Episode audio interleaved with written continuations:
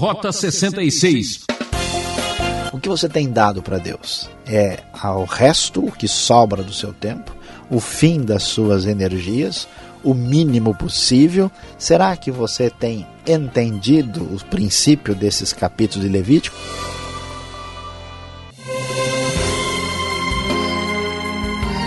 Esse é o nosso tempo para pensarmos nas coisas eternas. Aqui é Beltrão e esse é o programa Rota 66 o caminho para entender o ensino teológico dos 66 livros da Bíblia.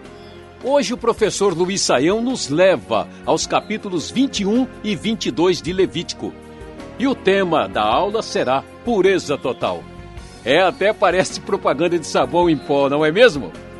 Mas o que vamos ver é o alto padrão que Deus estabelece. Vamos conhecê-lo? Venha, venha comigo!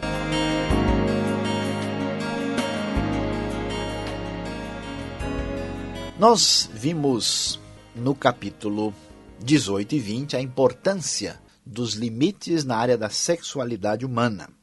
Capítulo 21 começa a falar para nós sobre certas orientações destinadas aos sacerdotes. Os sacerdotes precisavam ter uma postura de pureza radical, porque afinal de contas o que eles estavam fazendo era destinado ao culto dado, oferecido ao Senhor.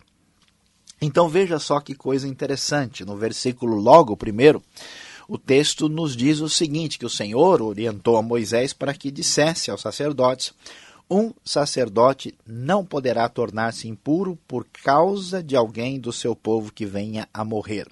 Somente se fosse um parente muito próximo, como pai, a mãe, filho, filha, irmão, ou uma pessoa muito, muito próxima é que poderia permitir a impureza. Lembre-se que a morte e o domínio da morte representa a impureza e o sacerdote de Deus não pode contaminar-se.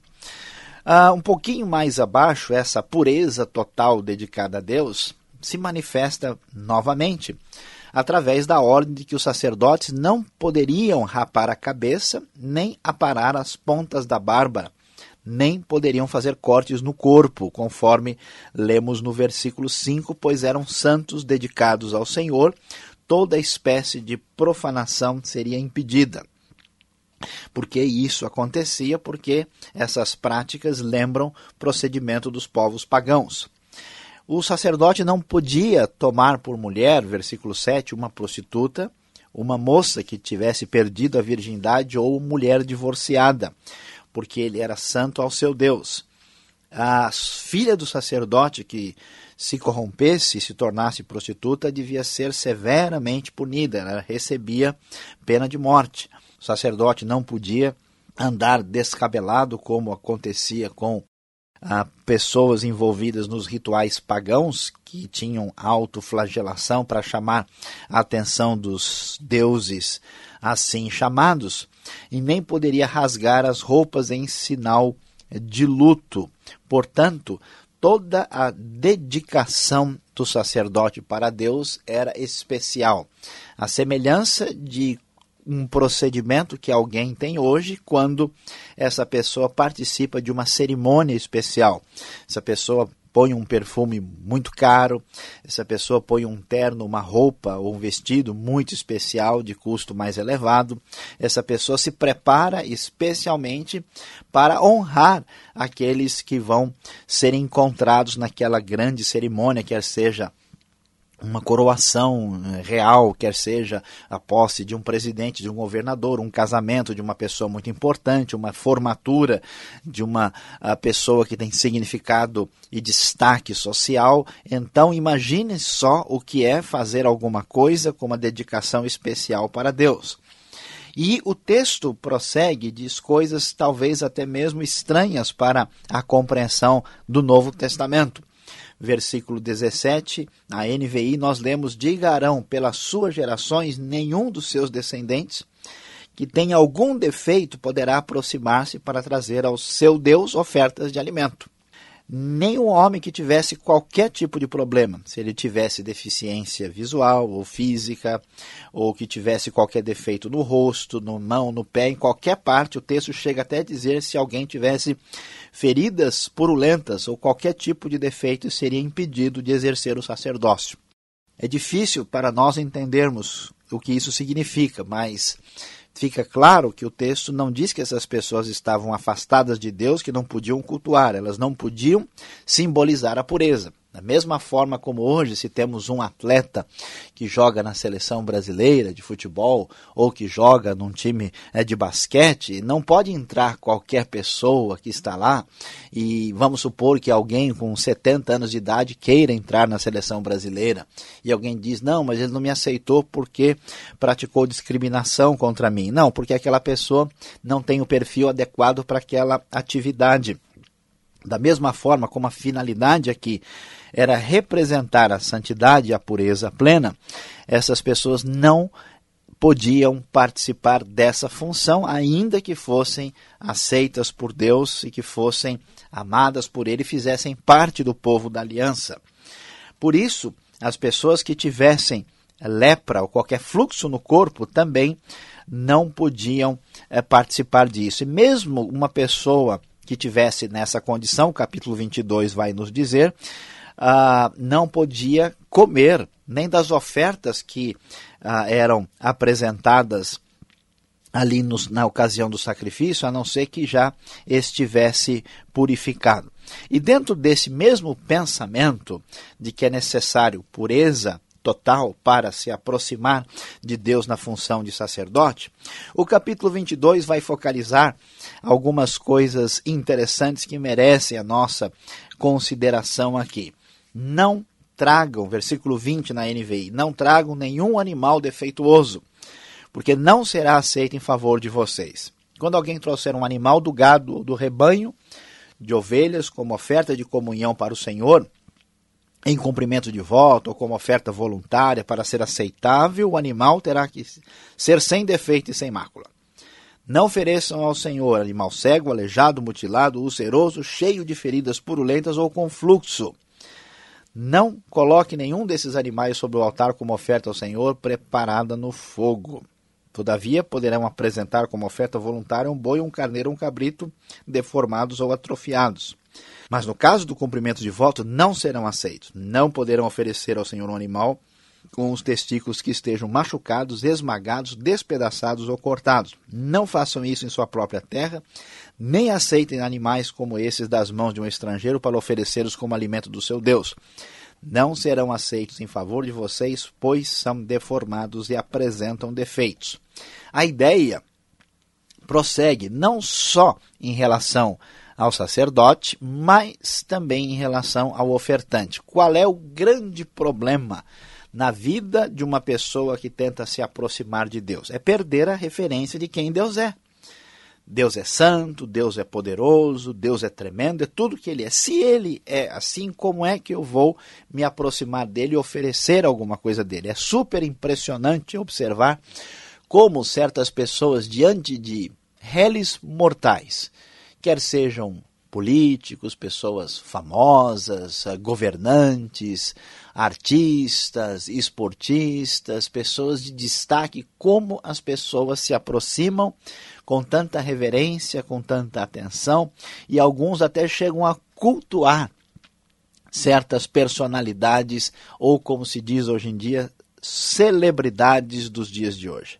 Imagina se pessoas assim recebem esse tipo de atenção especial, como é que Deus deve ser tratado. Por isso é um pecado muito grande tratar Deus de qualquer maneira.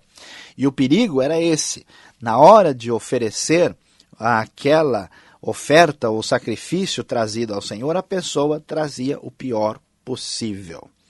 A pessoa trazia lá o gado uh, que já ia morrer mesmo, ou que está cheio de úlcera, ou que não dá para vender mais, ou que alguém não vai querer, ou que vai morrer na semana que vem. Então, essa atitude perante Deus era absolutamente inaceitável. Se é verdade que Deus é tudo aquilo que ele nos revela que ele é, na sua santidade, grandiosidade, pureza, ele deve ser tratado de maneira diferenciada, particular, totalmente diferente, como realmente quem merece uma consideração especial. Por isso, diante de Deus, tanto o sacerdote como o ofertante tinham uma exigência muito clara no livro de Levítico, que é pureza total. Para um Deus especial, o culto e toda a vida deveria manifestar pureza total. Não esqueça, esta é a grande mensagem que aparece aqui nesses dois capítulos do livro de Levítico.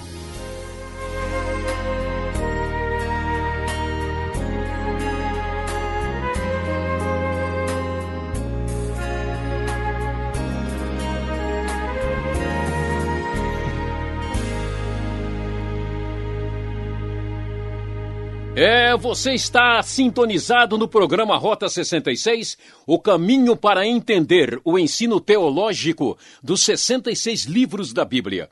Hoje a nossa aula fala sobre pureza total nos capítulos 21 e 22 de Levítico. Estou esperando a sua carta. Caixa Postal 18.113, CEP 04626-970, São Paulo, capital. Ou pelo e-mail rota66 arroba transmundial.com.br. Rota 66 tem a produção e apresentação de Luiz Saião e Alberto Veríssimo, que também faz os textos. Na locução, Beltrão, uma realização transmundial.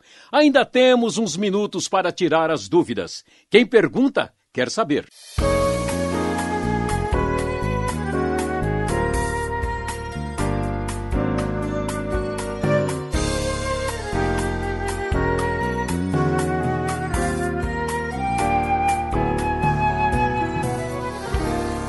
Chegamos agora com a segunda parte do programa. Você que está nos acompanhando, Levítico 21 e 22. Pureza total é o tema do professor Saião.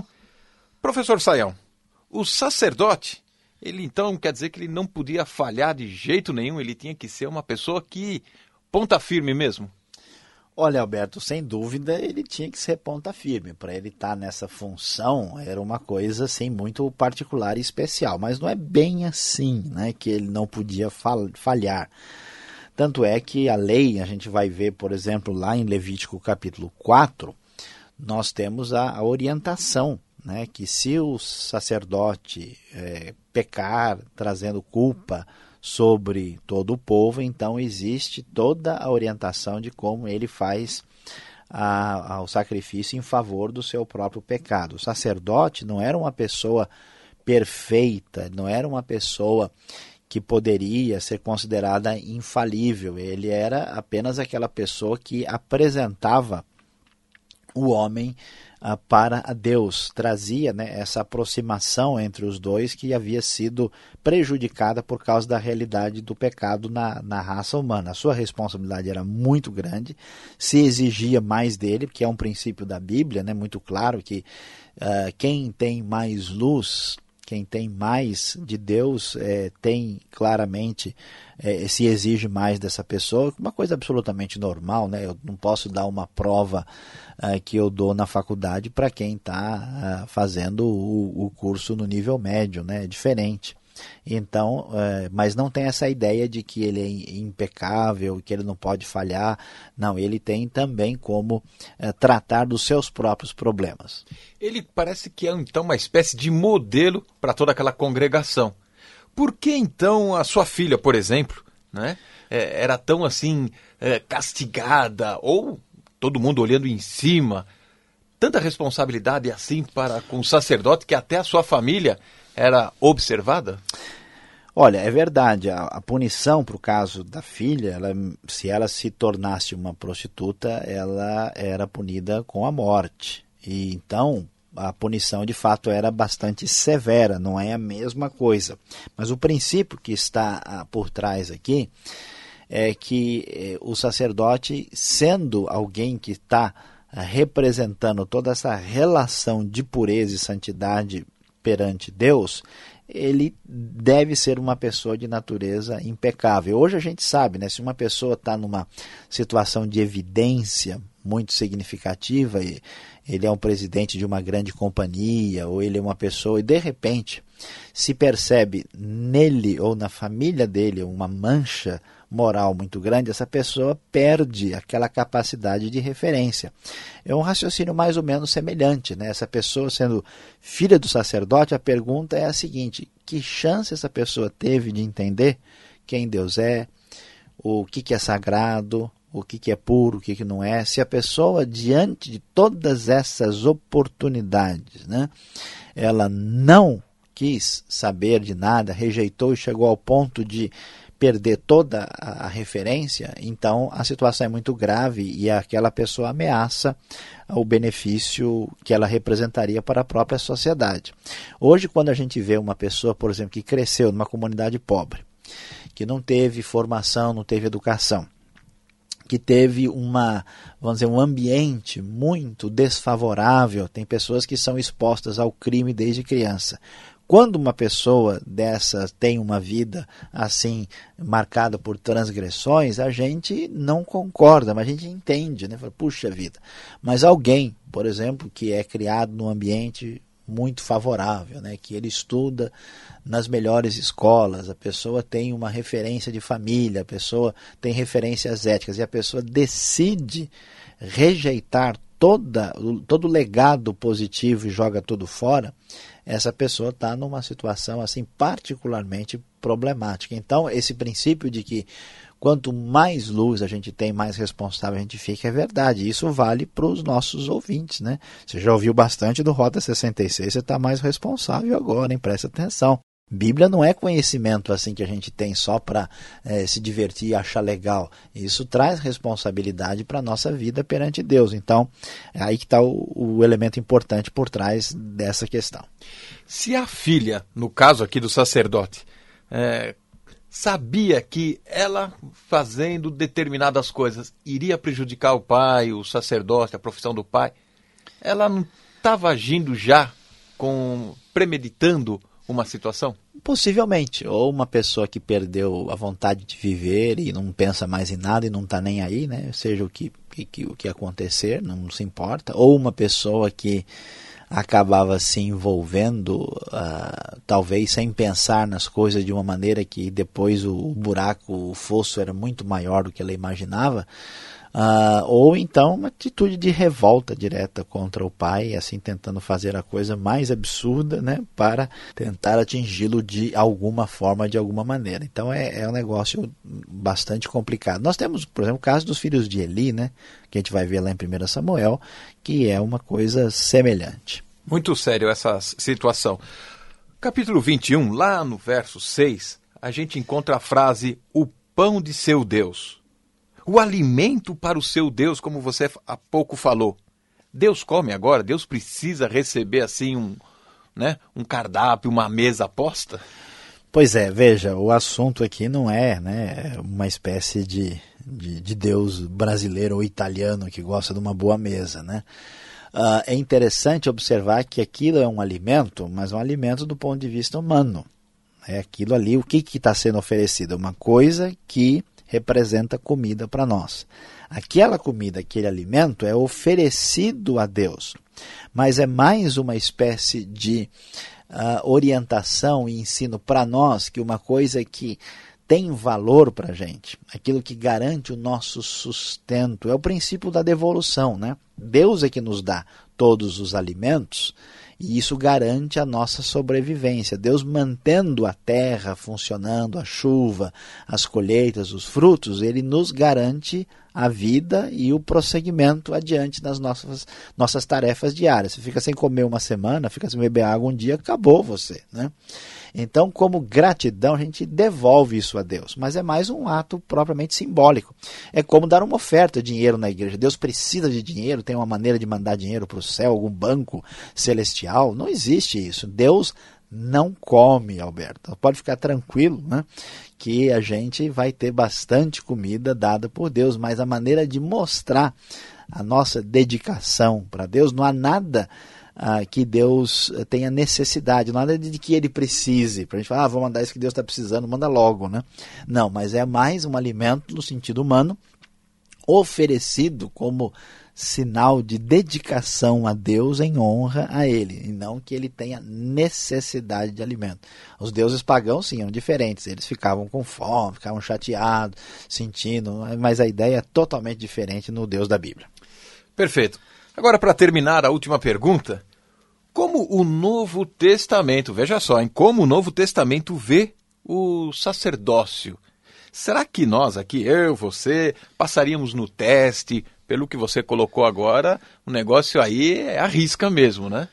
É, olha só, como a ideia era exatamente simbolizar essa pureza plena a, na relação com Deus, o sacerdote tinha vários limites, né? limites inclusive de natureza física. E a pessoa não tinha nenhuma culpa de ter o problema. Por exemplo, eu mesmo, Alberto, eu não passaria não, porque o sacerdote não tinha possibilidade de ter nenhum problema defeito na vista. Né? Eu, por exemplo, tenho 3,5 de miopia aqui, né? eu gosto de brincar com o pessoal, quando eu estou de, de óculos eu pego o ônibus, quando eu estou sem óculos o ônibus me pega, então a coisa é muito séria.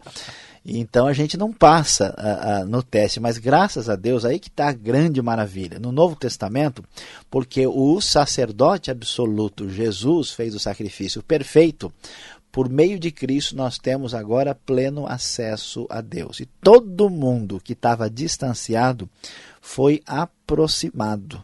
Então, uh, nós, né, mesmo com os nossos problemas, imperfeições, defeitos e até pecados e quaisquer problemas, agora temos a grande bênção de sermos chamados de sacerdotes. Existe o que a gente chama do sacerdócio universal de todos os crentes. Você não precisa, você que está me ouvindo, de nenhum sacerdote, porque você tem acesso direto a Deus por meio de Cristo Jesus. Por isso que Jesus demonstrou isso, porque ele tocou no leproso, ele tocou em todo mundo que era impuro sem problema nenhum, mostrando que através dele toda impureza e distanciamento foi anulada pela manifestação plena da graça de Deus. Isso é muito bom, é muito legal, especial e extraordinário. E não precisamos nem de intermediários, né? Exatamente. Você não precisa de ninguém para fazer a sua conexão com Deus. Você tem acesso direto e grátis. Ligue já. Deus está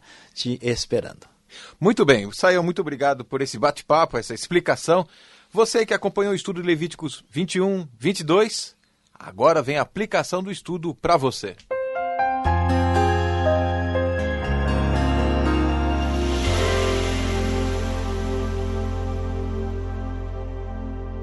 Hoje nós estudamos aqui no Rota 66 os capítulos 21 e 22 de Levítico, falando sobre pureza total neste livro tão especial que fala a respeito de santidade diante de Deus.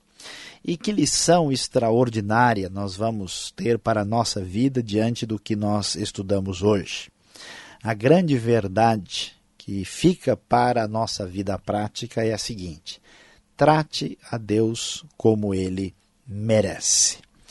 Ah, como nós pudemos observar, se Deus não tivesse deixado orientação, poderíamos assim dizer que no tempo do Antigo Testamento, quando a ideia era ensinar o que era pureza, separação e santidade, qualquer pessoa poderia estar na posição sacerdotal. Deus mostrou a diferença de relação à sua pessoa, como ele deveria ser tratado, especialmente mostrando e dando orientações sobre as funções exigidas para o cargo. Quando um executivo quer trabalhar numa multinacional importante, ele precisa cumprir os requisitos. A mesma coisa deveria ser, mesmo tipo de ideia estava relacionado com Deus. E Deus também deixou claro: olha, quando você trouxer alguma coisa para Deus, traga o melhor possível. A pergunta que fica para nós, para você que está me ouvindo hoje, o que você tem dado para Deus? É ao resto, o que sobra do seu tempo, o fim das suas energias, o mínimo possível? Será que você tem entendido o princípio desses capítulos de Levítico, tratado a Deus como ele merece, pense em como a sua mente, a sua vontade, o seu tempo, os seus recursos têm sido dedicados para Deus e responda você mesmo esta pergunta tão importante. O programa Rota 66 de hoje fica por aqui. Espero por você nesta mesma emissora e horário. Um forte abraço e até o próximo encontro. E não esqueça de visitar o site transmundial.com.br. Aquele abraço.